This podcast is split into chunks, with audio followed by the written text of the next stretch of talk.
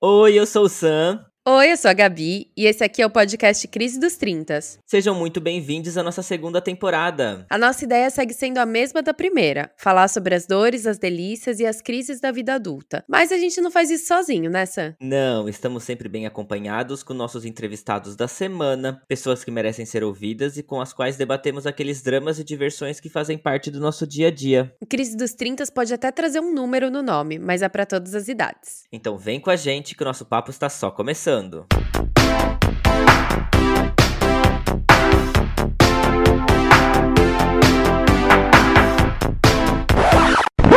fine! Totally fine! I, I don't know why it's coming out all loud and squeaky, because really, I'm fine. Olá, olá! Estamos no ar! Quinta-feira chegou, minha senhora, ou qualquer dia da semana que você esteja nos ouvindo aí. Seja bem-vindes! Gabi, não diga low, diga como vai, Galisteu. Eu só lembro daquele jogo de você contar quantas jujubas tinha no pote, ninguém acertava e eu ficava, mas meu Deus. O pior era quando era arroz. O pior era quando consegue... acertava. É. Exatamente. Bom, oi todo mundo. Muito obrigada por estarem dando play em mais um episódio do nosso Super Pod, né, Sam? Gente, nossa conversa de hoje, Gabi, meu Deus. Eu arriscaria dizer que ainda é um tabu falar sobre esse assunto, tá? Quase todas as vezes que a gente aborda uma mãe, o assunto é para falar sobre os filhos. Tem até quem diga que mãe só sabe falar sobre filho, gente. Mas aqui o papo vai ser diferente hoje. O papo é sobre elas, as mães. Esses seres maravilhosos que não só carregam a gente por nove meses dentro do ventre, mas também essa responsabilidade, as dores, as delícias, os julgamentos e as velhas palpiteiras que sempre têm uma maneira melhor de educar os filhos, de alimentar os filhos dos outros, de fazer tudo diferente, né? Enfim, gente, mães biológicas ou não, e eu que tenho uma irmã que é minha mãe, eu tenho uma mãe madrasta, eu tenho minha mãe mãe, eu tenho uma mãe de coração ali na Itália. Enfim, tenho propriedade para dizer que mãe é muito mais do que, né, a pessoa que te pare, é uma coisa que mal pode ser explicada. Exato. Ai, que lindeza beleza, mas existe sim um olhar diferente para a mulher em relação à maternidade, gente. Cada vez mais as mulheres estão se desassociando dessa personagem que na verdade é só um dos papéis de uma mulher durante a vida, né? Até outro dia era o único papel perante a sociedade. Ou seja, tem muita conversa para entendermos que nem tudo são flores na vida das pobres mães. É o que dizem, Gabi, ser mãe é padecer no paraíso. Sim, exatamente. Bom, eu faço questão de apresentar a nossa convidada de hoje, que é uma pessoa que eu tomo como uma super mãe, como um exemplo, caso algum dia ocorra de quem sabe eu ser mãe de alguém que não seja um pet, né? Ela acorda, gente, às 4h40 da manhã, tá? Que assim ela consegue encaixar no dia dela o seu papel de mulher, de mãe, de profissional e de ser humano, né? Parece mais um povo que eu não sei como que ela dá conta de fazer tudo ao mesmo tempo e faz. Então, Rê, se você pudesse apresentar para todo mundo que tá ouvindo a gente. Eu sabia que eu ia me emocionar, mas eu não achava que era prim na primeira palavra, assim, né? Porque na, na apresentação, eu sou muito chorona, San, desculpa, não sei se a Gabriela falou isso pra você. então, gente, eu não sei se eu sou tudo isso que a Gabi falou, mas eu juro que eu tento. Mas que, assim, principalmente porque eu quero ser uma boa mãe, né? Eu estudei para ser mãe, praticamente fazer uma, um mini resumo de mim. Eu, meu nome é Renata, eu moro em Barcelona, já tem 16 anos que eu moro aqui. Eu vim para cá estudar, me apaixonei pela cidade e fiquei. E nunca mais voltei pro Brasil, só de férias. E eu costumo dizer que eu fiz a minha vida adulta aqui. Então, assim, eu cheguei com 24, 25 anos mais ou menos, e claro, eu tudo que eu aprendi da fase adulta foi aqui, trabalhar, relacionamentos, viver sozinha, cuidar, da, tomar conta de uma casa e etc. E não foi diferente na, na época que eu decidi engravidar, que eu decidi ter um filho. E, e é isso, e a minha filha tem cinco anos e eu tô aí nessa, nessa, nesse estudo diário de, do que é ser mãe, ser mulher e ser tudo que a sociedade pede da gente. Múltiplos papéis de uma mulher na sociedade. Exatamente. Seja bem-vinda! Obrigada. Rê, bom, então, você já falou um pouquinho, mas eu queria que você contasse pra gente um pouco sobre esse seu preparo pra gravidez, se foi algo que você sempre quis, se você sempre se viu mãe, como que era a sua relação com a ideia da maternidade? Eu acho que no fundo eu sempre quis ser mãe. Eu sempre fui aquela criança que brincou de boneca, que cuidava das bonecas, que dava de comer para as bonecas. Eu sempre fui essa menina de brincar de boneca e cuidar. Também eu sou a irmã mais velha e meus pais são separados, então assim, eu acho que sem querer, eu, hum, minha mãe também me deu essa responsabilidade. E eu também assumi essa responsabilidade de cuidar da minha irmã, né, no caso da minha irmã Camila, que é a minha irmã do meio hoje em dia. E depois, quando chegou a minha irmã menor, que tem uma diferença de 17 anos entre a gente, então eu virei mesmo mãe dela. É, eu dividia um pouco a tarefa de mãe com, a, com minha mãe, né? Então, assim, eu cuidava muito dessa minha irmã pequena. E aí depois rolou de que eu vim para Barcelona, a gente, eu fiquei separada da família, né? Fiquei sozinha aqui e meio que pausou essa sensação dessa coisa de cuidar. Foi, eu tive que cuidar de mim aqui, né? E aí, quando chegou assim, nos 30 anos, parece que aquela coisa do relógio biológico realmente aconteceu, fez um clique. E era, pronto, a partir de agora eu tenho que procurar alguém que possa me dar um filho. então, assim, eu no, também de fundo eu pensava muito nisso, sabe? Quando eu começava a ter uma relação, ou namorar, etc., como procurando já alguém que pudesse realmente fazer uma família comigo e me dar um filho. E até que conheci João e a gente começou, ou seja, eu lembro muito que quando a gente começou a namorar, a primeira coisa que eu falei para ele antes de começar a namorar foi assim, literalmente foi assim: João, olha, antes de eu te dar um beijo, você precisa saber que eu quero ter um filho. Se você não quiser ter um filho, você não me, me diz agora, porque não vai nem rolar isso aqui, porque eu não posso perder tempo. E, e ele disse que também queria fazer ter uma família e tal, e aí começamos a namorar. Mas aí foi isso, foi a partir daí foi quando começou assim uma vontade mesmo louca, parecia que meu corpo gritava que eu tinha que ter um bebê, que eu tinha que ser mãe, sabe? Que era foi uma coisa assim bem intensa. Bem intensa, tão intensa que eu acho até que no início atrapalhou um pouco, porque aquela coisa de você ficar controlando ovulação, período fértil, que tem que transar agora, hoje, não pode deixar passar. Tudo isso eu fiquei muito assim controladora nesse sentido, sabe?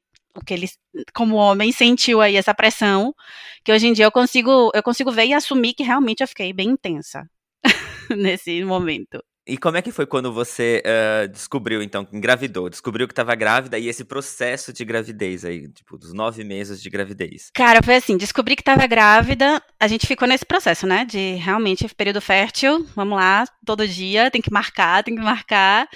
E aí, quando eu descobri que eu estava grávida, a gente estava em uma viagem, que a gente fez uma viagem aqui perto de Barcelona, e eu estava me sentindo estranha, minha, minha menstruação não chegava, e eu estava me sentindo estranha fisicamente, mas eu não sabia explicar muito bem. Então, assim, eu falei para ele, olha, vamos esperar até tal dia e a gente faz o teste. E a gente fez o teste lá no hotel. E foi uma sensação muito louca, porque eu vi o positivo sozinha, e ele tava dormindo e eu fui acordar ele para dizer que a gente tava grávidos, né? E ele meio que acordou assim, e claro, eu tava muito doida de feliz, sabe? Eu, eu tava louca de felicidade. Eu acho que eu tirei umas 20 fotos desse teste positivo. E aí eu queria falar para todo mundo e ao mesmo tempo eu não queria falar para ninguém. E falei para ele, e ele ficou super feliz e na hora assim a gente ligou para as nossas mães para contar que a gente que o que tava acontecendo. Eu nunca vou esquecer dessa data, foi um domingo de Páscoa, foi 16 de abril de 2017. Eu nunca vou esquecer dessa data. É quase uma data tão especial como o dia do nascimento dela, sabe, assim. E aí, também, para mim, tem um super significado ser no domingo de Páscoa, sabe, que foi assim, para mim tem, tem todo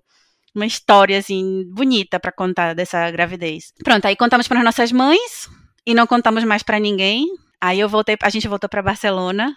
Vocês vão rir muito agora, mas eu fiz mais 15 testes. Meu Deus, todos datados, todos com 150 fotos. Eu tô sinal.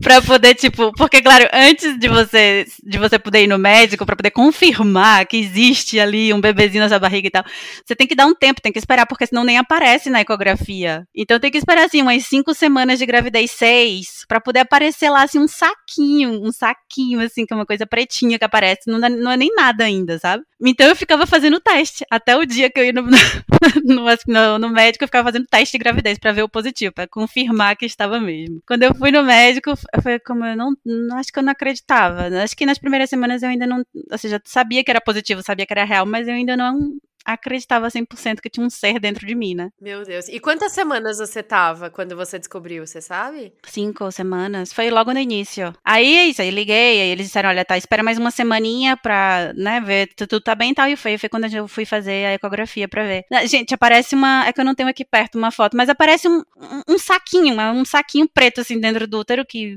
você não sabe, o médico que sabe, porque se você mostrar pra alguém, eu pelo menos nunca, não tinha nem ideia, era, tá, é um, uma coisa preta aí dentro que não diz nada. Mas já é o bebê. Acho que a mãe já começa aí a praticar a sua paciência, né? Porque mãe tem que ser uma pessoa paciente, né? Ou então, nesse processo, ela vai sendo paciente. Porque, meu Deus do céu, se eu faço uma compra, olha a comparação que eu vou fazer, né? Quem, quem não tem filho, se eu faço uma compra e demora três dias para chegar aqui no correio, eu já fico. Imagina seis semanas só para você confirmar que você está grávida. Ou seja, você já tá desesperada e ainda precisa dessa confirmação. E essa coisa das semanas é um saco, né? Porque você fala seis semanas. Aí parece que é seis semanas. Parece que se multiplica por, sei lá, um ano. Então é tudo muito. Sim, é verdade. Praticar paciência desde o início. Bom, mas você é um exemplo de uma pessoa que queria muito ter, que você tava aí na, na espera e na busca.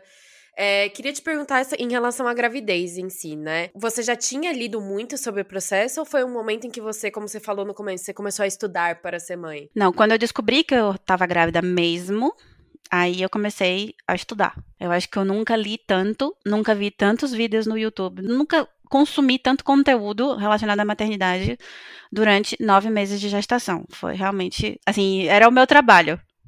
Sempre que eu podia, eu estava lendo e lendo e lendo e lendo e buscando informação e comecei a seguir outras mães e a ver como para ver como era, para ver o que, é que elas faziam, para ver também como era cada etapa da gestação. Então assim, estudei muito durante esse período de nove meses. E você já tinha tido experiência aí cuidando das suas irmãs, mas qual era o seu medo nessa fase, né, de gravidez? O, os seus estudos era com base no que, por exemplo, dar banho ou como como se cuidar como grávida? Como é que era? Nesse período, o meu receio era ou o meu medo era como me cuidar como grávida para que desse tudo certo a gravidez. Tem um lance que é muito é, que hoje em dia eu acho que já está sendo assim desmistificado, que é como antes ninguém falava da gravidez até o terceiro mês, porque as pessoas tinham medo de que acontecesse alguma coisa, que não desse certa gravidez e tal. A minha mãe meteu muito isso na minha cabeça, ou seja, era tipo, não fala para ninguém antes do terceiro mês, porque pode acontecer qualquer coisa. Mas assim, pode realmente acontecer alguma coisa, mas isso não quer dizer que a mulher tem que sofrer isso sozinha, ou o casal, né, tem que sofrer isso sozinho, né? Mas enfim, eu respeitei esse, isso da, da minha mãe e só contei para todo mundo depois do terceiro mês. Mas claro, tem muito cuidado. A mulher grávida faz muitos exames, tem que ter muito cuidado com a alimentação, com o corpo. Realmente, porque tudo que você faz acaba interferindo no, no feto, né? Então eu me cuidava muito para isso. Eu não pensava na, na educação em si desse bebê, sabe? Não, não pensava nisso exatamente. Era mais em como eu, o que eu podia fazer por mim que ia ajudar a essa gestação e ao feto. Sobre o período da gravidez, é, as pessoas elas romantizam muito, né? Então, até, por exemplo, teve agora a Vitube que deu à luz, aí ela faz o post de que nasceu super bem e já foi correndo para ser amamentado. E a gente sabe que para muitas mulheres isso não acontece, né? Eu queria saber como que acontece para você, né? Como que foi a sua relação com esses mitos da maternidade? Se você se cobrava essa gravidez super, entre aspas, perfeita e, e sabe, a, a, grávida que está brilhando e que tá ali sempre com a pele bonita e que tá reluzente, ou se você trazia para você a realidade da gravidez e enfrentava, assim, abraçava as coisas ruins também, né? Porque deve ser incômodo algumas coisas. Olha, o primeiro grande mito que eu quebrei na minha gravidez foi: todo mundo diz que a grávida dorme muito no início. Não é que descansa, assim, que, que dorme muito porque, por conta dos hormônios e etc. Renata teve insônia.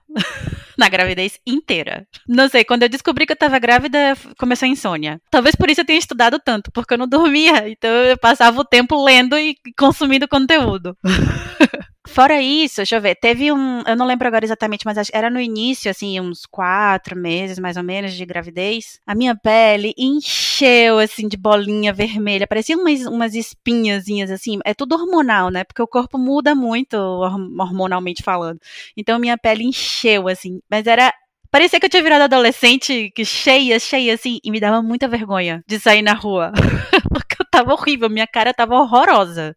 Durou, sei lá, durou pouco, mas assim, eu, eu lembro de que eu senti essa vergonha de sair na rua por isso. Mas depois disso, e além da insônia que realmente durou a gravidez inteira, eu tava muito feliz de estar grávida. Eu acho que foi o momento da minha vida onde eu me senti mais bonita.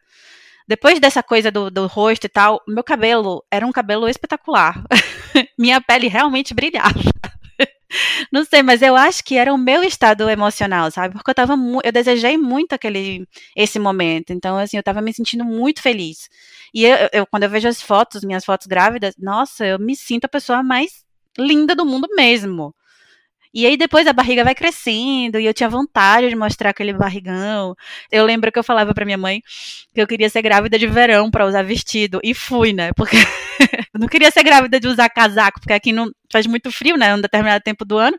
E aí eu não queria ser grávida de estar toda encasacada, eu queria mostrar minha barriga, sabe? Eu queria e isso aconteceu, então eu pude muito pra praia grávida, de barrigão.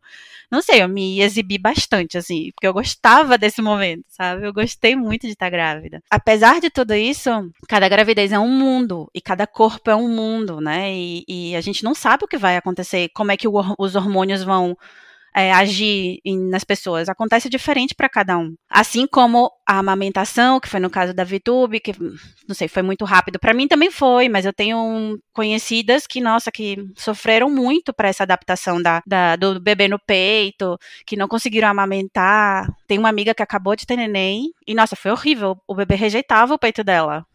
Agora que ele tá com dois meses e meio, foi quando ela de verdade conseguiu amamentar. E quando ele conseguiu mesmo pegar o peito e sabe? Mas antes era foi um sofrimento. Então, assim, não existe essa romantização. Não dá mais para ter isso, né? Porque cada corpo é um corpo. É, eu achei muito legal quando a Tata Werneck ficou grávida, que ela começou a expor aí um pouco sobre como gourmetizam aí a gravidez, eu não sei, fazem a gravidez ser aí um momento muito especial e realmente eu acredito que deva ser é o que você tá falando, Renato. Eu acho que no final de tudo, eu acho que como é um, é um período tão bonito na vida né, dessa pessoa, da mulher que está tendo, enfim, e que ela acaba é, acaba até esquecendo, né, do, as coisas ruins ou os momentos aí de insônia, de pé inchado, de dor no corpo, né, de não poder se virar de noite. Acaba esquecendo, sabe aquela questão que, sei lá, quando você faz uma viagem, tem um monte de perrengue, mas a viagem no final é tão boa que você, você até esquece os perrengues. Eu acho que tem muito disso, mas é muito legal a gente falar que nem toda gravidez exatamente é a mesma coisa, né? Cada mulher sente de uma forma diferente, cada mulher, cada corpo sente de uma forma diferente. Tem uma coisa que minha mãe fala que exatamente o período do ano também ajuda ajuda muito, porque a minha mãe teve quatro filhos e ela fala, tipo, cada um nasceu num período do ano, então teve época que ela tava no verão grávida, teve época que ela tava no inverno grávida, e ela fala, até nisso parece que o corpo, né, incha mais, desincha mais, então é muito legal a gente é, discutir, tipo, que tem, que são pontos normais, né, numa gravidez, né, tipo, vai acontecer, e, enfim, e cada uma é uma. E eu acho legal também dizer assim que na época das nossas mães, eu acho que não era permitido elas dizerem que elas ficavam cansadas, que elas estavam chateadas porque o pé estava inchado, que foi difícil engravidar e que a gravidez foi um saco, porque sei lá, porque elas não dormiam ou porque existia qualquer outra coisa. E hoje em dia, e eu acho que isso é, é muito bom, é, a gente já pode falar disso, sabe? Até depois que o bebê nasce, que quando ele nasce mesmo, assim, é um período muito cansativo, porque você fica realmente sem dormir, é uma adaptação do bebê à família, de, da mãe, do pai, né, do casal ao bebê, e é, é um período muito delicado. E eu lembro de eu falar pra minha mãe, quero dormir, eu quero dormir porque eu tô cansada, né? Aí minha mãe dizia, mas minha filha, é o seu filho, tem que aguentar. Eu falei, tá bem, tem que aguentar, mas eu posso me queixar de que eu tô cansada. Até hoje, né? Quando eu digo a ela, minha mãe, tô cansada, não quero, tô cansada. Eu queria hoje não ter filho e poder dormir, sabe? E minha mãe fala, mas é sua filha. Eu falei, sim, não vai deixar de ser minha filha, mas eu posso me queixar que eu tô cansada, sabe? Não é porque eu virei mãe que eu não posso me queixar que eu tô cansada do meu filho. Acho que é meio a sensação de ser adulto. Às vezes você acorda e você fala, eu não, eu não queria ser adulto hoje, eu não queria. Porque é uma coisa que você vai pro resto da uhum. vida, né? É. Não é que amanhã você vai acordar e falar, pronto, cumpri aqui, tô assinando meu, meu fim de contrato de mãe. Não. É. Principalmente porque a nossa vida não é só isso, né? Essa semana, por exemplo, eu tive uma sessão de terapia que foi muito intensa. Foi muito intensa, sabe aquela sessão que você mexe lá no fundo, assim, que te revira, assim, toda, e você fica mal depois que você sai da sessão, porque toca lá no fundo, assim. E aí eu falei isso pra minha psicóloga, eu falei, e agora? Acabou a sessão, acabou a sessão e eu tinha que buscar a Luzia na escola. Eu não quero ir buscar ela na escola. Eu quero ficar deitada no meu quarto chorando em posição fetal até amanhã de manhã. E eu não posso, sabe? Eu tenho que ir buscar ela na escola. E tenho que melhorar minha cara, né? Porque eu não vou. Eu chorei a sessão inteira. Eu não, agora eu vou sair no meio da rua para buscar minha filha com essa cara inchada de choro que eu tava. Mas é isso, eu tinha que fazer, né? Mas me queixei. Pelo menos eu pude me queixar que eu não queria fazer nada disso, sabe? Porque é difícil. Como foram os meses de pu puerpério, gente? Eu, eu tenho, tenho, uma dificuldade com essa palavra, mas para você, assim, como foram esses meses? Como é que eu vou te explicar? Foi uma mistura de emoções, porque isso era felicidade, é, choro, é, cansaço, motivação. Foi assim, uma mistura muito de emoções. Também foi muito delicado porque eu estava sozinha. Né? A gente engravidou em Barcelona e decidimos que a gente ia para para Portugal, porque o João é português e a gente ia ter uma das famílias, decidiu que era mais fácil ter uma família das, mais perto, que a minha está no Brasil, né?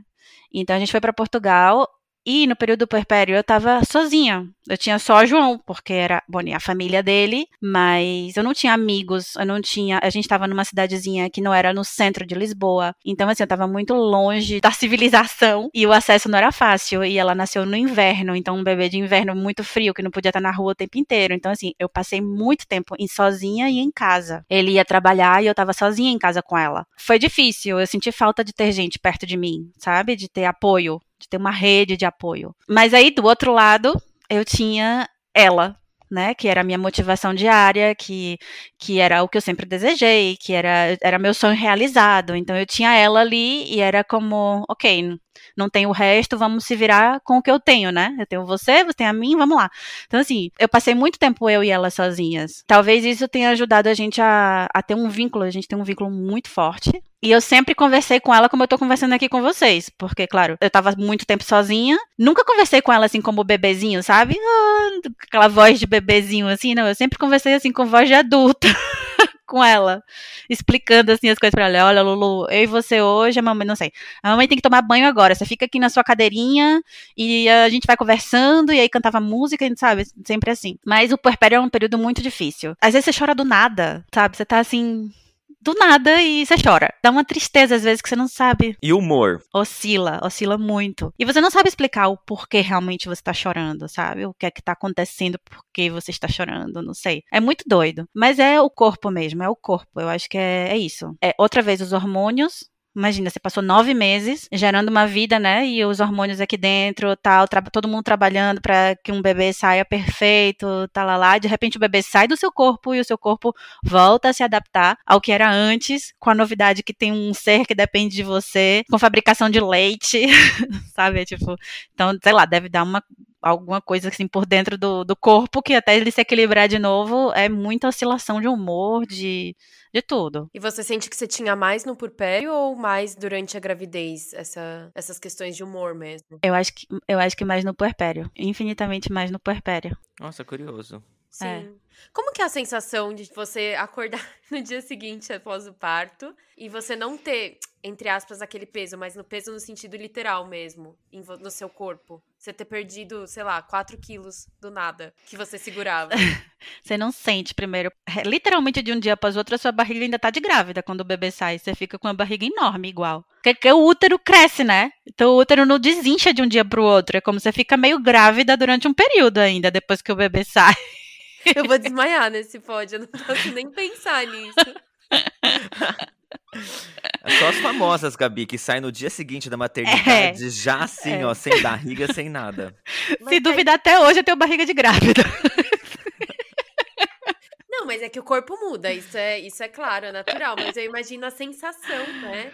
Então você fica com a sensação de grávida por um tempo. Cara, eu não sei, que meu parto foi, não sei, meu parto foi um pouco, não, é, não foi traumático, mas assim, eu acho que eu não tenho essa lembrança assim de, de sentir peso ou de não sentir peso depois, sabe? Eu tava, eu tava acho que preocupada com outras coisas. Eu não, não, não tenho essa. Agora eu lembro, por exemplo, que uma semana depois, mais ou menos, a barriga já estava bem mais desinchada e eu uhum. consegui entrar numa calça jeans de antes da gravidez. Eu lembro disso. E eu lembro de ter ficado, uau, já entro nessa calça jeans sabe? Porque aí eu acho que sim, depois, claro, depois de uma semana já é que você já passou muitas, muitos dias sem dormir, começa a amamentação, acaba eliminando assim um pouco mais, um pouco de peso mais rápido, sabe? E eu lembro dessa sensação, mas logo depois assim do parto eu não, não sei te dizer na real essa sensação de que eu não tenho mais um bebê dentro de mim. Gente, e a sensação de você ter um bebê dentro de você e ter que ter um cuidado maestral assim para não bater a barriga, enfim, nos últimos meses, principalmente que a barriga já tá, né, é, muito saliente, enfim, eu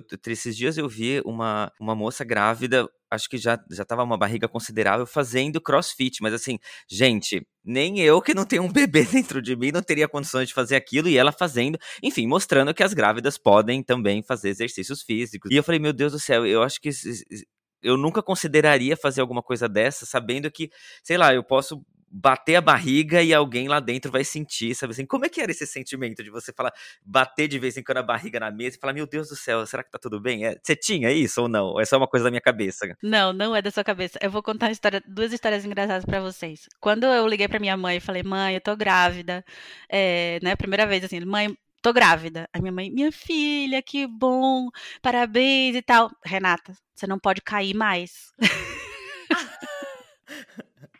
Porque eu sou aquela pessoa que cai do nada, que se aparece perna, com a perna roxa, sem saber como o que é que bate, onde bateu. Eu sou esse tipo de pessoa.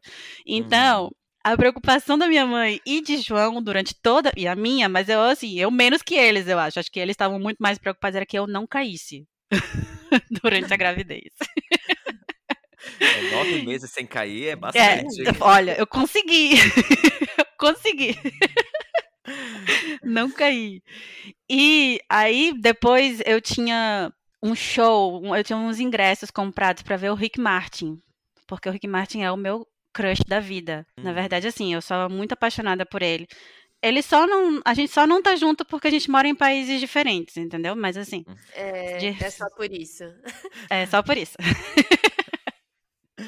Mas ó, saiba que ele é o crush de muitas outras pessoas. Não, né? eu, mas ele tam, eu sou a dele também. Ah, tá. Então tá explicado. Entendeu? É, é por países que a gente não consegue estar junto, pela distância. Então, é, minha mãe me fez prometer que eu não ia para esse show. Nossa, tenho isso. É, que ela falou, Renata, você não vai para esse show. Imagina que acontece alguma coisa no show, que você ah. cai no show, que você que tá e, e depois você vai ficar com isso na sua cabeça, que você né, sabe machucou o bebê, perdeu o bebê, sei lá o que foi, tá? Nossa, eu não fui para esse show. Juro, não fui, não pude ir. Não me deixaram. Foi um cuidado gestacional. Rick Martin devem ter entendido. Depois, não sei, acho que depois eu tive bastante. Eu tinha esse cuidado, agora falando bem sério, eu tinha esse cuidado porque eu sou muito desastrada, mas não aconteceu nada durante esses nove meses. E o que eu fiz também foi Pilates.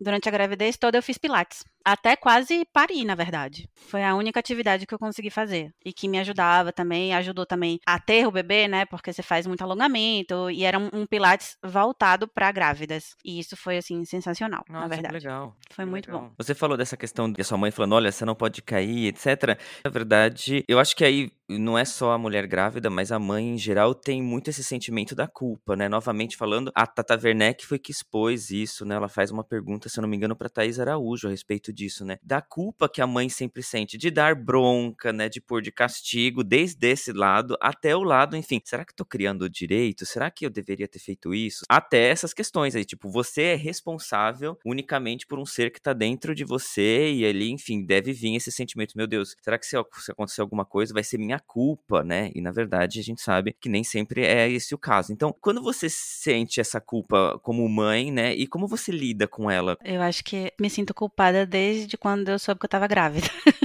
não dá, não dá mesmo para hum, desassociar isso, sabe? A culpa da maternidade é uma coisa que é muito forte, mas eu acho que não dá. eu não sei se alguém falaria o contrário, porque quando eu fiquei grávida, né, além de da felicidade, de saber que estava gerando um filho, de realizar o meu sonho e tal, era como, ok, e será que eu vou dar conta? E se eu não der conta? E será que o mundo tá preparado para, sabe, para receber mais uma criança? então assim, começa a vir muitas perguntas. Também é diário, sabe? E agora que ela já tá maiorzinha, né, que é educar, educar é muito difícil. Ninguém fala isso pra gente. Educar é muito difícil. Muito. E assim, e é diferente de educar um pet, porque o pet ele não responde, né? Ele não fala para você Tipo, mãe, não é assim, não é, eu não quero, ele não fala. Então, assim, é um outro ser humano que, que já conversa com você. Olha, não falei pra, pra te deixar chateado. não leve para o lado pessoal, por pegou, favor. Pegou no ponto mais fraco dele. É, é difícil, é muito difícil educar. E essa culpa é diária mesmo, assim. Você sabe, por exemplo, que você tem que dar uma bronca, né? O que você tem que dizer, não é desse jeito que faz. Você tem que tá, botar o limite para a criança, por exemplo. E aí depois que você deu a bronca, que você deu o limite, você eu, eu faço isso, acontece muito. Eu vou chorar depois sozinha, sabe? Ai, será oh, que eu fiz Deus. certo? Será que tá certo? Será que ela vai me amar ainda? Será que, oh, sabe? Mas isso é isso é diário, é constante, eu acho. Não, e eu acho que não vai acabar nunca. Acho que até sabe? O filho, acabar essa relação de, de, filho e mãe, eu acho que é impossível não ter essa culpa. Uhum. E sabe o que é curioso? A gente, como filho, não vê essa, esse, esse momento da mãe. Você fala que você vai chorar, a sua filha não vê isso. Hoje, analisando, né, eu percebo que a minha mãe sempre foi muito brava, sempre foi muito enérgica. Enfim, eram outras, outros tempos, né? Foi criado de uma forma diferente. E aí ela sempre brigou muito com a gente, enfim. E eu ainda era meio do, dos espertos, eu saía correndo para não levar bronca, para não apanhar, para nada disso, sabe? Só que quando ela me encontrava, né, que acontecia, que aí eu ficava ali, enfim, ganhava uma bronca, ficava de castigo, apanhava alguma coisa assim, que eu ficava ali no cantinho, não dava meia hora, Renata, ela vinha, olha, fiz pão de queijo aqui, se você quiser, assim, põe em cima da mesa e sai, tipo, sabendo que eu, a minha comida favorita é pão de queijo, sabe? Do nada ela tirou um pão de queijo do forno. Então, acho que para ela, ela tinha esse sentimento de culpa que fazia ela lá, tipo, olha, fiz bolinho de chuva, sabe assim, vou deixar aqui, sabe assim, tipo, fingindo, não é que fingindo que tava brava, às vezes muito puta, mas assim, acho que o sentimento aí de como falar, ai, coitado, né, tive que fazer isso, enfim. Então, só que a gente não percebe isso como filho, a gente vem entender isso depois, ou no caso, no seu caso, às vezes, quando você passa a ser mãe, né? Mas eu falo muito pra Luzia isso, eu digo muito a ela, depois, né, que a gente, sei lá, a gente brigou, eu e ela, por qualquer coisa. Aí depois que passa tal, eu digo muito isso a ela, filha, olha, a mamãe tá aprendendo a ser mãe, sabe? Eu não sei ser mãe ainda, assim. É cada dia eu aprendo um pouquinho, então, claro, eu também erro. E quando eu erro mesmo, eu também peço desculpa, sabe? Ó, filha, desculpa, eu falei mais alto do que eu deveria. Ou, não sei, eu tava sem paciência porque teve um problema no trabalho e eu acabei fazendo isso com você e você não merecia. Eu falo muito isso pra ela, a gente conversa muito assim. Mas é uma coisa que eu acho que nossos pais não fizeram. E agora você me fez lembrar de uma coisa que é assim, que talvez eu me emocione falando, porque é realmente uma coisa que me, me toca muito. Quando Luzia tinha três meses, ela teve bronquiolite, que é uma doença que todo recém-nascido praticamente tem. É muito normal, é muito comum, mas é grave. Se se, se complica, pode chegar a ser muito grave. E aí, eu lembro que veio um médico em casa e o médico falou assim para mim. Mãe, olha, ela é muito pequenininha, o médico todo paciente assim, ela é muito pequenininha. Então, eu aconselho você levar ela para o hospital agora para ver como ela está. Aí eu morri, né? Aí, assim, minha alma saiu do corpo. E eu tinha que levar ela pro médico, né? Tava eu e, João em casa, assim. E João me olhou. Quando ele, o médico começou a falar, eu comecei a chorar. Começou a sair lágrimas, assim, de mim. Chorava, chorava, chorava. E ele falou, mãe, fica calma, tal, mas vai pro hospital. Aí eu fui pro hospital, né? Tipo, a gente foi, recolheu tudo, fomos pro hospital. Chegou lá, o médico falou assim, tem que dar esse tratamento e tal, mas ela pode ficar em casa, não precisa ficar aqui no hospital. Que o meu grande medo era que ela ficasse no hospital. Eu acho que eu ia surtar se ele dissesse que ela tinha que ficar internada. A gente voltou para casa. Quando a gente voltou para casa, que foi, foi nesse dia, eu agora não sei precisar o dia, mas eu sei que ela tinha três meses. Foi aí que caiu a ficha de que eu era mãe, sabe? Porque era como: se eu não cuidar desse bebê, ele vai morrer. E não tem quem cuide dele, porque ele se alimenta de mim. Ela, ela foi uma foi amamentação exclusiva, né? Ela só mamava. Se eu não der pra ela o que ela precisa agora, se eu não der os remédios na hora que ela precisa, se eu não der o leite certo, se eu não cuidar dela, ela vai ficar muito ruim. Então, assim, tá na minha mão salvar a vida dessa criança, sabe? Foi quando caiu realmente a ficha de que eu era mãe. E aí, nesse momento, eu liguei para minha mãe para agradecer por ela ter cuidado de mim toda a minha infância e cuidar de mim até hoje. Sabe? Porque é muito louco, gente. É muito louco. Eu lembro disso que eu falei, mãe, obrigada por cuidar de mim até hoje. Porque não sei, é uma relação muito doida essa de quando você coloca um filho no mundo, sabe? E quando você tem que cuidar dessa pessoa. Principalmente quando é tão pequenininho. Porque se você parar pra pensar, é isso. Se, se não tiver uma outra pessoa ali, esse ser humano não vive. não vive. Foi muito doido esse momento. Eu tenho isso assim como para mim foi um foi como o choque de realidade real, sabe? Renata, você é mãe. É isso, sua vida agora é essa. Oh, meu Deus. Você sente que além desse momento, a sua relação com a sua mãe se transformou de alguma maneira depois que você virou mãe? É, se transformou. Eu e minha mãe somos muito amigas. Muito amigas, daquelas, assim, aquele tipo de amizade que eu não sei se é muito comum de mãe e filha, mas assim, a gente ia comprar lingerie juntas, sabe? Pra namorar cada uma com seus amantes, coisas assim. E a gente sempre conversou muito de tudo, a gente é muito amiga mesmo. E quando eu virei mãe, Claro, minha mãe virou minha guru, né? Tudo que eu, acontecia eu perguntava para minha mãe. Mas aí muito legal também, porque assim, eu tinha a visão dela, mas eu tinha estudado muito e as coisas mudaram muito desde que eu nasci para quando Luzia nasceu. Então, eu perguntava para minha mãe, e aí como é que faz isso? Aí minha mãe dizia desse jeito. Aí eu já tinha uma base que era como, não, mas pode ser feito de outra maneira, ou já não se faz desse jeito. E eu seguia o que a minha intuição mandava. Então, essa é uma coisa também que eu digo muito às minhas amigas que estão grávidas agora e converso muito assim. Eu sigo de verdade o meu coração para cuidar da minha filha. Porque às vezes o médico diz assim: não, tem que dar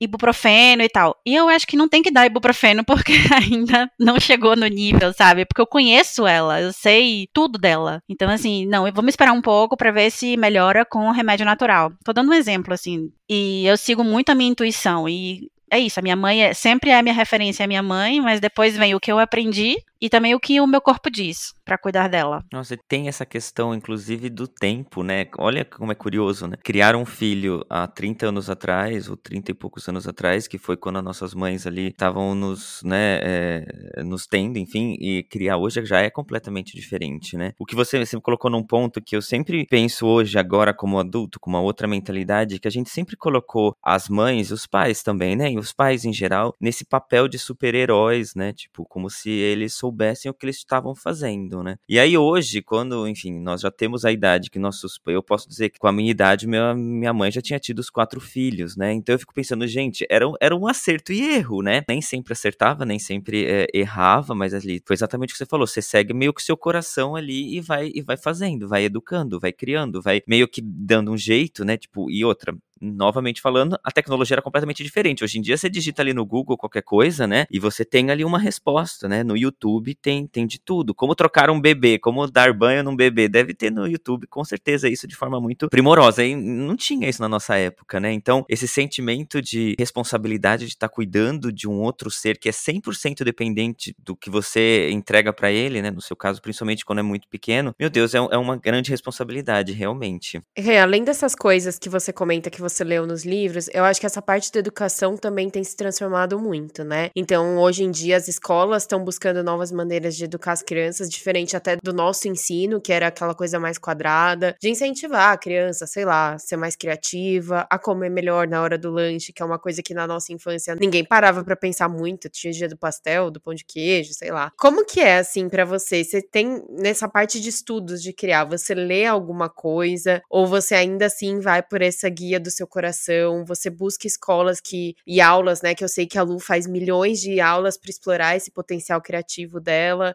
Como que foi para você começar a tomar essas decisões que vão influenciar muito nela como adulta? Não sei se vai ser, se eu vou conseguir explicar direito, porque assim, eu não tenho uma base Imagina, eu tive. Eu, a Luzia nasceu em outro país, né? Onde eu, aqui eu não, tenho, eu não tinha referência de amigas com filhos, sabe, assim, de, de educação, de como era a educação escolar para essas crianças. Então, assim, eu fui mesmo seguindo um pouco do que eu via no entorno onde eu moro, né, das, das coisas onde eu vejo. Então, por exemplo, quando eu tive que colocar ela numa creche para poder começar a trabalhar, eu visitei todas as creches do bairro. Ela entrou na creche, ela tinha um ano e cinco meses, mais ou menos. Então, eu entrei no, em umas que as criancinhas estavam todas de uniforme, sentadinhas, assim, sabe, assim, fazendo tipo uma fila, fazendo a mesma coisa, e essas creches me incomodavam muito, porque eu não achava que uma criança de um ano e cinco meses tinha que estar tá com toda aquela regra. E isso foi muito meu, eu acho, sabe? Assim, de, foi o meu, a minha sensação. E aí eu lembro que depois de visitar todas as creches, falei, nossa, se eu tiver que deixar minha filha numa creche dessa, eu não vou deixar, porque eu prefiro que ela esteja livre, eu não vou voltar a trabalhar. Eu prefiro que ela esteja com um ano e cinco meses brincando, do jeito que ela quiser brincar, não com tanta regra. E aí eu acho que eu tive muita sorte e encontrei, entrei assim, foi a última que eu entrei, na a última creche que eu entrei, e era uma creche que aqui eles chamam de educação livre. Eu não sei como é que chama no Brasil. Mas é uma, é uma educação livre, mas é uma educação com limites, né? Tipo, a criança não pode, sei lá, fazer xixi no meio da sala, né? Mas ela não tem aquela coisa de seguir, ela não, na, nessa creche, chama lá cabana. Foi, é a, foi a segunda casa de Luzia. Porque ela ia para lá brincar como ela estivesse brincando em casa. Com as, as professoras, né, que cuidavam dela, que, não sei, trocava fralda, davam diretrizes, a, ensinava ela coisas que em casa ela não aprendia, mas ela estava num lugar livre, onde ela podia ser uma criança de um ano e cinco meses. Não tinha farda, não tinha horários, era uma, tudo muito flexível. A gente podia levar ela e ficar um pouquinho lá dentro, não tinha que deixar e sair correndo, sabe? Então, assim,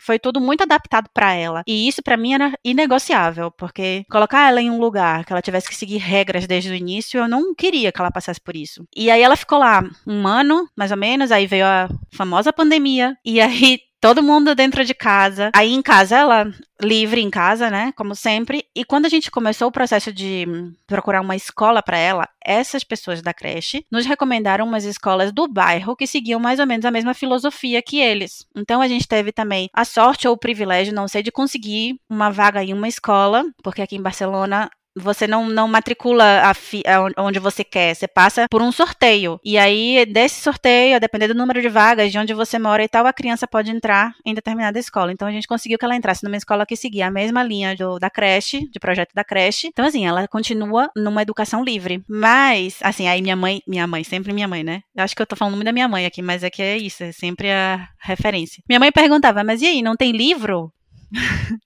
não tem, não tem livro para desenhar, não tem. Eu falei, não, mãe, não tem, sabe? Porque ela pode desenhar no, numa parte da escola que tem um pátio onde eles podem desenhar no chão, assim, com o giz. Mas isso quer dizer que, assim, eles sabem que podem desenhar no chão, daque, naquele chão. Luzia nunca pintou uma parede da casa, nem nunca pintou o chão da nossa casa, porque ela sabe que não pode, sabe? Então, assim, não é que é uma educação livre que a criança pode fazer tudo, dentro dos limites, né? Eu acho muito legal esse projeto da escola, porque, assim, eles ensinam a criança a viver em sociedade, dando os limites da sociedade, sabe? Hoje que ela tem cinco aninhos, ela sabe fazer algumas contas básicas, tá aprendendo a ler, mas ela aprende a fazer conta fazendo compra no supermercado da escola. Tem uma, um supermercado pequenininho lá que eles vão lá comprar e falar, e aqui, bota, não sei, cinco batatas. E se tirar essas três batatas, quantas batatas ficam? E ela vai aprendendo assim a, a fazer conta de matemática. E ela vai aprendendo desses, de, com essa filosofia a ler, sabe? E isso para mim era muito importante. Não sei comparar, falar do Brasil agora, mas assim, eu acho que no Brasil não sei se, se já tem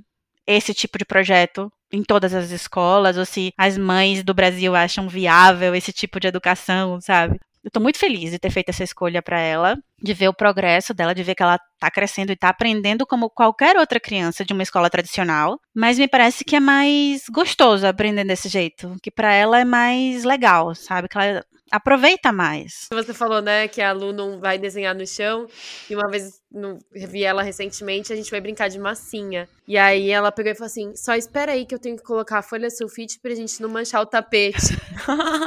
Coisa mais linda! Não, ela é muito, muito organizada, assim. Isso me, me deixou muito impressionada, falei pra Rê. É. E Nossa, essa que questão legal. de educação livre, eu tenho uma amiga também, uma das minhas melhores amigas, que é mãe, e ela passou por muitos perrengues para achar uma escola que desse esse apoio e que ela falou assim: eu não vou colocar minhas crianças para ficar num porão vendo TV a manhã inteira, sabe? Então encontrar uhum. ali uma creche. No Brasil, eu não sei, não sei se é tão acessível, porque esse estilo de escola é muito mais cara. E eu lembro quando eu era pequena, eu estudei por 5, 6 anos, eu, quando eu tinha 5, 6 anos, eu estudava no MEMEB, né? Na escola pública, e eu lembro que era muito divertido e era muito livre. E logo depois eu tive que estudar na escola que a minha irmã estudava. Na primeira semana me encheram de lição de casa, caderno, e eu ficava muito ansiosa. E eu lembro que eu, como para mim era comum usar caneta, usar canetinha, eu fiz minha lição de casa, colori com canetinha, toda feliz. E aí chamaram meu pai para conversar, para falar que eu não podia usar, porque crianças até 12 anos naquela escola não usavam caneta. Hoje, olhando para trás, eu penso, nossa, me podaram numa coisa tão besta, né? Tão in insignificante, porque que, que adianta? Qual que é a diferença? Que eu vou errar e vou riscar e não vou usar borracha? tipo. Então é uma educação muito quadrada e que te limita muito a pensar em nota, pensar em, né, nesse formato de educação que às vezes tira até o prazer da criança de ir para escola, de estudar. Cara, eu não sou tão idosa como vai parecer agora depois do que eu vou falar. Mas a minha irmã do meio, Camila, ela quando nasceu, né, ela ela sempre foi canhota. E na escola fizeram ela não deixar de ser canhota. Sim. Nossa, é muito. É horrível isso, não é? é a pessoa nasceu. Nasceu desse jeito, gente. O que, que tem ser canhoto? Qual o problema em ser canhoto? Não. E a menina hoje escreve com a mão direita. É o meu caso. Nossa. Sou canhoto de nascença, mas aí no caso foram meus pais, que meu Deus, sofre muito, não tem carteira na escola pra você. E na época, na, na minha época, as carteiras já eram diferentes, enfim. E hoje eu escrevo com as duas mãos, não sou mais canhoto. Quando eu comecei a escrever, eu era completamente canhoto. Que coisa, mas o que vocês falam, na verdade, assim, gente, vamos deixar as crianças serem crianças, né? Faz parte desse desenvolvimento. A criança também ser criança, tem instinto de criança ser um pouco mais livre ali, né? Claro que tem que ter limite, claro que tem que ter uma supervisão ali, um professor professor, uma pessoa que supervisione ali o que tá acontecendo, né? Mas quanto mais a criança for criança, enquanto criança, melhor, gente, porque depois a gente cresce, fica querendo voltar a ser criança de novo, porque a vida de adulto não é fácil, né? Renata, vamos falar um pouquinho do seu status perante a sociedade como mãe. O que, que você acha que mudou quando você passou de ser só a Renata para ser a Renata mãe? Assim, você sente que a, que a sociedade te vê de uma forma diferente quando você passa a ser mãe? Sim, sem dúvida. Sem dúvida. Antes eu achava que era eu que sentia isso, sabe? Assim, que era uma coisa minha. Mas depois, não, eu me dei conta de sim, de que é uma coisa que a sociedade mesmo trata a gente de uma maneira diferente. Tem pontos positivos e pontos negativos, como tudo nessa vida. Mas assim, eu, por exemplo, antes de, de começar a trabalhar, onde eu trabalho agora, eu fiz algumas entrevistas de trabalho. Era muito difícil conciliar o trabalho com horário de creche, para eu estar um pouco mais com ela e etc. Então, assim, sempre que eu mencionava que eu tinha uma filha, que para mim seria, por exemplo, melhor trabalhar um pouco menos, ou fazer um horário reduzido ou tal, sempre teve um bloqueio aí, sabe? Assim, era, tá bom, a gente volta a entrar em contato com você e nunca ninguém voltava a entrar em contato comigo, sabe? Isso foi muito complicado. E eu acho que é, é bastante feio ainda ter que viver isso nessa etapa do mundo, sabe? Porque no final das contas as crianças existem, a gente pre precisam existir, sabe? Todo mundo tem filho e senão a sociedade acaba, o, o mundo acaba e não facilitam pra gente esse, esse tipo de relação, sabe? Eu tenho, e eu tenho uma, uma experiência assim ainda que foi muito feia, porque eu passei por todas as etapas da entrevista. Me fizeram escrever um artigo assim de como se fosse para ser publicado no jornal. Eu cheguei até o final. E quando eu cheguei no final, a pessoa da, do Recursos Humanos me falou: "Olha, estamos entre você e uma outra pessoa. E aí eu falei, tá bom. E aí ela fez assim, mas e aí, é realmente uma coisa assim para você super importante ter flexibilidade de horário de saída? Eu falei, é. Na verdade, assim, é importante para mim que, por exemplo, se a minha filha ficar doente e me chamarem da escola, que eu possa ir sem, sabe, eu ter essa certeza de que eu possa ir buscar minha filha na escola sem sofrer, né, um, algo por isso. Aí ela falou, tá, tudo bem. Não fui contratada. Meu Deus. É. Você acredita que a pandemia mudou isso agora, porque existe mais flexibilidade estando dentro de casa ou não? Existe para as empresas que acompanharam um pouco esse processo e se adaptaram a isso. Mas eu acho que ainda, ainda falta muito. Hoje em dia eu tô muito feliz, eu sou muito agradecida ao lugar onde eu trabalho porque eu tenho essa flexibilidade, sabe? Não é uma coisa que me atrapalha conciliar minha vida de trabalho, minha vida com minha filha, sabe, minha vida em família, eu posso conciliar. Isso é uma coisa que para mim pesa muito e às vezes pesa muito mais, por exemplo, do que o salário em si, sabe, do que o trabalho em si, porque claro, eu não posso, é a coisa da prioridade, né? Eu, eu tenho que priorizar isso porque é a minha vida, né? E é a vida da minha filha. Então, assim, para mim é super importante, eu sou muito agradecida por isso. Mas ainda conheço muitas mães e tenho muitas amigas que não têm e que às vezes tem que deixar o trabalho, porque o que, é que vai fazer? A criança tá doente o trabalho não, não permite que ela falte mais de tantos dias e aí faz o quê? Vai deixar a criança doente em casa sozinha, pequena? Não dá, né? Então tem que sair do trabalho. E com relação ao status mulher, né? Porque parece que quando você passa a ser mãe, ou seja, atingir o patamar mãe, é difícil enxergar a mulher por trás, né? Tipo, a sociedade ali tá sempre. E o seu filho? Você deixou o seu filho com quem? Sabe assim, gente, dane-se, sabe assim, tipo, eu tô aqui, tem alguém cuidando do meu filho pra ter certeza, sabe? Então, como é que você consegue resgatar o seu lado mulher também? Também esquecer de vez em quando que você não é só mãe, né? Eu acho que você não tá preparado para essa resposta, mas eu vou te dar. A minha filha tem cinco anos. Tem menos de um ano que eu voltei a ser mulher Renata. Porque antes eu era realmente mãe. Eu fui mãe exclusivamente durante a amamentação. A amamentação durou quase dois anos, um ano e meio, um ano e pouquinho. Aí eu fui só mãe, né? Porque eu amamentava e vivia por ela e pra ela. Não, eu não podia sair de casa assim no horário que eu queria, porque ela amamenta, era amamentação a livre demanda. Durante seis meses ela só era do, só mamava. Então, assim, não saí de perto dela durante seis meses, em nenhum momento. Depois aí vai mudando etapas, né? E aí eu, nada, fiquei dedicada a ela durante um ano e seis meses 100%. Depois voltei a trabalhar, mas era a minha vida era trabalhar e ser mãe. E a Renata mulher mesmo, literalmente ficou esquecida por quase quase cinco anos. Ou seja, exatamente em maio do ano passado, que foi quando eu fiz aniversário de 40 anos, eu decidi que eu tinha que recuperar a Renata Mulher e voltar mesmo a fazer coisas que eu não estava fazendo e que eu não fazia porque não porque eu não queria, porque eu tinha medo de ser julgada, porque é, às vezes era difícil deixar abdicar de, de não sei, de, de momentos com ela para fazer coisas que só só para mim, sabe? Era como eu tinha culpa, como eu não posso fazer isso só para mim, sabe? Era porque eu tô sendo egoísta e fazendo isso só para mim quando eu tenho uma filha pequena. Esse tipo de pensamento, sabe? Também deixei de ser Renata namorada e isso repercutiu no nosso relacionamento também, porque era difícil. Eu entendo que para ele foi difícil, porque ele, eu era, eu fiquei mesmo mãe, também tinha uma, uma relação com meu corpo, porque eu não sentia meu corpo como era antes, mudou muito meu corpo. E aí eh, tinha uma, uma insegurança com relação ao meu corpo, para me mostrar, sabe, para o outro, ou para usar uma saia mais curta, coisas desse tipo, sabe? Até que essa chavinha foi virando, também foi passando o tempo, ela foi ficando maior. Eu fui percebendo que não era tão necessário só eu estar perto, sabe? Que ela podia fazer coisas sem mim, ter espaços mais longos, sem a gente estar muito junto. Foi mudando pouco a pouco, mas foi um processo. E eu ainda acho que falta muito para mim recuperar a Renata mulher 100%, mas eu acho que talvez agora esteja mais equilibrado digamos assim, sabe? Eu não sou só mãe. Você acha que a culpa tem parte nesse processo de você, entre aspas, ter se esquecido porque você queria estar ali, porque você queria ser a melhor versão 100% e estar ali dando conta de tudo, para você não se sentir, entre aspas, como se estivesse abandonando ela, ou sei lá? Tem um pouco de culpa. Tem um fato também, que é porque a gente tá sozinho aqui na cidade, a gente não tem família aqui, sabe? Então, assim, eu não tenho um apoio para deixar ela sempre que eu quero. Se eu preciso fazer alguma coisa sozinha, ela tem que ficar com o João, e se o João precisa fazer alguma coisa sozinho, ela tem que ficar comigo. E se a gente precisa fazer alguma coisa juntos, a gente tem que pagar alguém para ficar com ela. Ou pedir ajuda a algum amigo, ou coisas assim. Mas claro, as pessoas têm suas vidas, nem sempre é tão fácil. Então, assim, a maneira mais fácil é pagando alguém. Nem sempre a gente pode pagar alguém. O fato de não ter família perto, por um lado,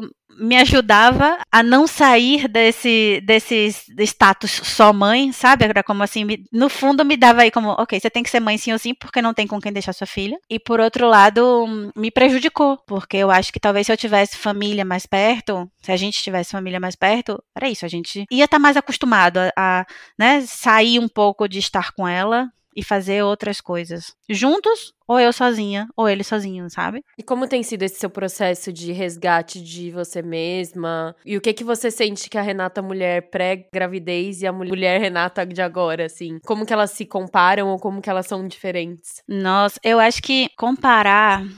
Eu acho que a Renata, de, antes de ter filho, e a Renata de agora continua com a mesma emoção e com o mesmo amor em ser mãe, sabe? Com a mesma motivação de ter um filho e tal. A Renata de hoje ainda tem um pouco de vergonha, principalmente do físico que ela tem atualmente, porque é, é, muito diferente do que ela é de antes. Mas, por outro lado, a Renata de hoje também se sente muito valente. Eu me sinto muito valente, sabe? Assim, eu, eu tenho uma coragem que eu não tinha antes de ser mãe.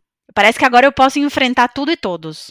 Sabe? Parece que agora não tem um problema que eu não possa resolver. Por mais que, que eu chore resolvendo, por mais que depois eu, eu fique doente por ter deixado toda a minha energia, mas assim, eu posso resolver qualquer coisa agora. E eu acho que a Renata de antes não tinha essa, essa visão de mundo, sabe? Eu gosto dessa Renata de agora, sabe? Eu tô orgulhosa dessa Renata de agora. Ah, é muito bom ouvir isso. É verdade.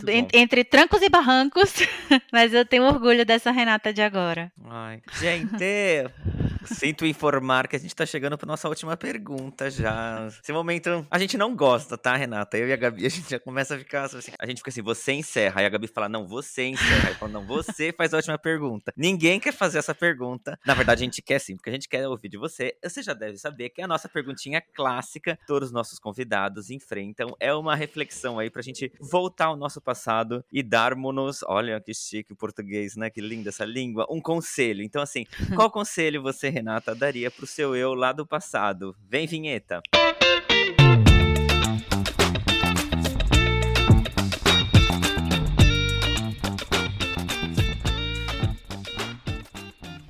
Então, o conselho que eu daria, na prática, eu acho que eu vivi ele sem saber que era um conselho. Porque o conselho que eu daria e que eu dou é assim: aproveite muito a vida.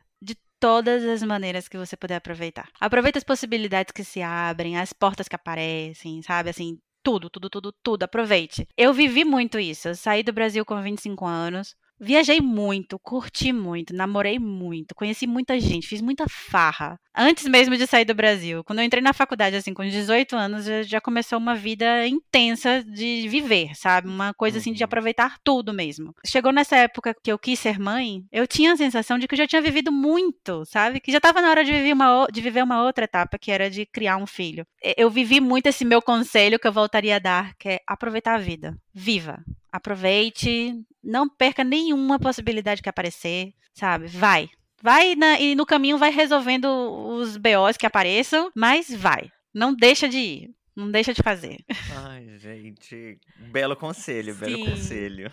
Perfeito. Ai, Rê, muito obrigada pela sua disponibilidade. Como você já comentou, a gente sabe o quanto é difícil conciliar, né, os horários e conciliar a rotina com a sua maternidade, com a profissional que você é, com a pessoa que você é, com tudo que você tem que fazer. Pode ter certeza que não é só você que tem orgulho de você, quem suas amigas, nós e com certeza a Lulu tem muito orgulho de ter você como mãe, porque as coisas que Uhum. você proporciona pra ela vão marcar ela pra toda a vida e é muito lindo, porque a Lu é uma pessoa que tem a capacidade de sonhar, ela é super criativa, ela tem um coração que transborda e isso com certeza não veio do nada, veio da criação que vocês estão dando pra ela, da sua rotina de saudar o sol com ela, que é a coisa mais linda que eu já ouvi na minha vida. Ai, gente. E enfim, muito obrigada, porque eu tenho certeza que qualquer mulher, eu digo eu que sempre fico, ai meu Deus, que eu tenho pavor de ser mãe, que eu tenho, eu não tô pronta para esse capítulo da minha vida, mas você é muito inspirador e eu tenho certeza que todo mundo que ouviu a gente vai se sentir muito acolhida com todas as verdades que você compartilhou aqui. Ai, muito obrigada. Sim, que sorte essa filhinha em ter essa mãe aí primorosa, carinhosa, enfim, cuidadosa e real, né, gente? Vamos falar da, da realidade, né? Gratidão aí por ter dividido um pouquinho as suas crises, inclusive por se abrir a respeito desse assunto que eu acho que é um pouco falado ainda, né? Estamos longe de ver esse assunto aí nas rodas de forma honesta, sem essa gourmetização aí, né? Sem esse romance por trás, vida real como ela é mesmo. E quanto mais a gente abre esses debates, acho que acredito que mais facilmente a gente consegue entender o real sentimento aí da coisa. Então, obrigado por esse papo, muita sorte nessa sua jornada aí, um beijo carinhoso também para todas as mamães, né, que são fundamentais aí na nossa sociedade, na nossa vida, né, gente? Maravilhoso sempre. Ai, gente, obrigada a vocês também pela oportunidade. Eu tava muito nervosa, mas eu acho que foi super tranquilo. Aí! Vocês são muito fofos. Ai, gente. É que vocês não podem ver, mas o Sam é super bonito, galã de cinema. Eu ainda Ai, não meu- descobri quem ele é exatamente, que eu conheço ele, assim, ele me lembra alguém, mas ainda não descobri quem é. Ai, E a meu Gabi é Deus. uma Algum fofíssima. ator bem gostoso que ele te lembra. Meu Deus do céu, obrigado pelo elogio. Vocês não podem ver, mas eu estou vermelho nesse momento. Acho que você tá vendo isso. Que ninguém pode, ninguém pode falar nada a meu respeito, que a minha cara fica parecendo, enfim, um grande tomate. Então, obrigado, amor. Obrigado, Renata. Ai, deixa eu só falar uma coisa mais, posso? Claro. Todas. Olha, pra todo mundo, de verdade, tenham filhos. É a coisa mais incrível que pode acontecer na vida do ser humano. Mas se vocês não quiserem ter filho, né? Quem não quiser ter filho, também. O importante é que a gente esteja em paz com a gente mesmo, sabe? E que a gente Uhum. possa ser capaz de, de assumir essa responsabilidade ou não, mas com o coração tranquilo e que a gente seja feliz da maneira que a gente achar que deve. Meu Deus, ainda fechou com esse conselho, gente. Toma isso, tá? Vocês, nossos ouvintes. Verdade, verdade. Eu pretendo ser pai um dia ainda, vamos lá. Não só de pets, né? Gabi fez uma cara de espanto no momento, né? Enfim. Gente, eu não mas- tenho nem roupa pra esse assunto. Ai, gente. Mas tem outras maneiras de ser mãe aí. Eu então, já assim, sou, pode- tenho meu filho aqui de quatro patas. É o mais perto. E quanto mais eu vivo com ele, mais eu falo pra Renata, Renata, não sei como você dá conta. Eu estou exausta. Eu tive que acordar e ir ao parque, Jogar pelotas. jogar pelotas pra ele o dia inteiro, né, filho? E é assim que a gente vive. Ai, gente, finalizando esse papo super gostoso, então, a gente vai pedir pra você avaliar a gente aí no streaming que você tá ouvindo, por favor, com cinco estrelinhas aí pra dar uma moral aqui pro nosso trabalho. Se você tá no YouTube, aquele like, enfim, gostoso, deixa um comentário aí sobre o que você achou desse episódio, qual a sua relação com a maternidade, você concorda aí que existe essa romantização ou não, então, assim, deixa a sua opinião pra gente. E lembrando que a gente tem uma página no Apoia-se, tá? Você já pode ser um apoiador desse podcast por apenas cinco reais, então o valor é único, você escolhe um valor e paga uma única vez. E também, como recompensa, você pode participar de um dos nossos episódios do Crítica dos 30. Você encontra todas as orientações a respeito no site apoia-se barra podcast Crise dos 30. Ajude esses dois novos criadores de conteúdo aí a fazer esse podcast que tanto nos faz feliz, tá? Também vamos fazer uma doação para a CUFA, Central Única das Favelas, em nome dos nossos ouvintes. Bom, ou seja, razões abertas para você nos apoiar, tá? Mas pra quem não puder dar essa ajudinha ali no Apoia-se, a gente entende. E a gente só pede pra, se vocês puderem seguir o nosso Insta, que é o podcast Underline Crise dos 30. Deixar um like lá nos nossos posts, que a gente cria com tanto amor e carinho. Dar alguma interagida ali nos nossos stories, que tudo isso faz com que o algoritmo entregue o nosso pod pra mais gente. A gente consiga que mais pessoas escutem e compartilhem suas crises com a gente. E a mesma coisa no YouTube, né, Sam? Podcast Crise dos 30, tudo junto ali na plataforma. Sim, a gente conta com vocês. Ah, Temos um horário marcado semana que vem, então, Gabi, nesse mesmo canal, nesse mesmo horário? Sim, sim, estaremos aqui. Muito obrigada para todo mundo que ouviu a gente, para quem ouviu a Rê, para todas as mães, mães de coração, mães biológicas, pessoas que querem ser mães, pessoas que não querem ser mães e pularam esse episódio apavoradas. Todo mundo, um beijo. A gente se ouve semana que vem. Tchau!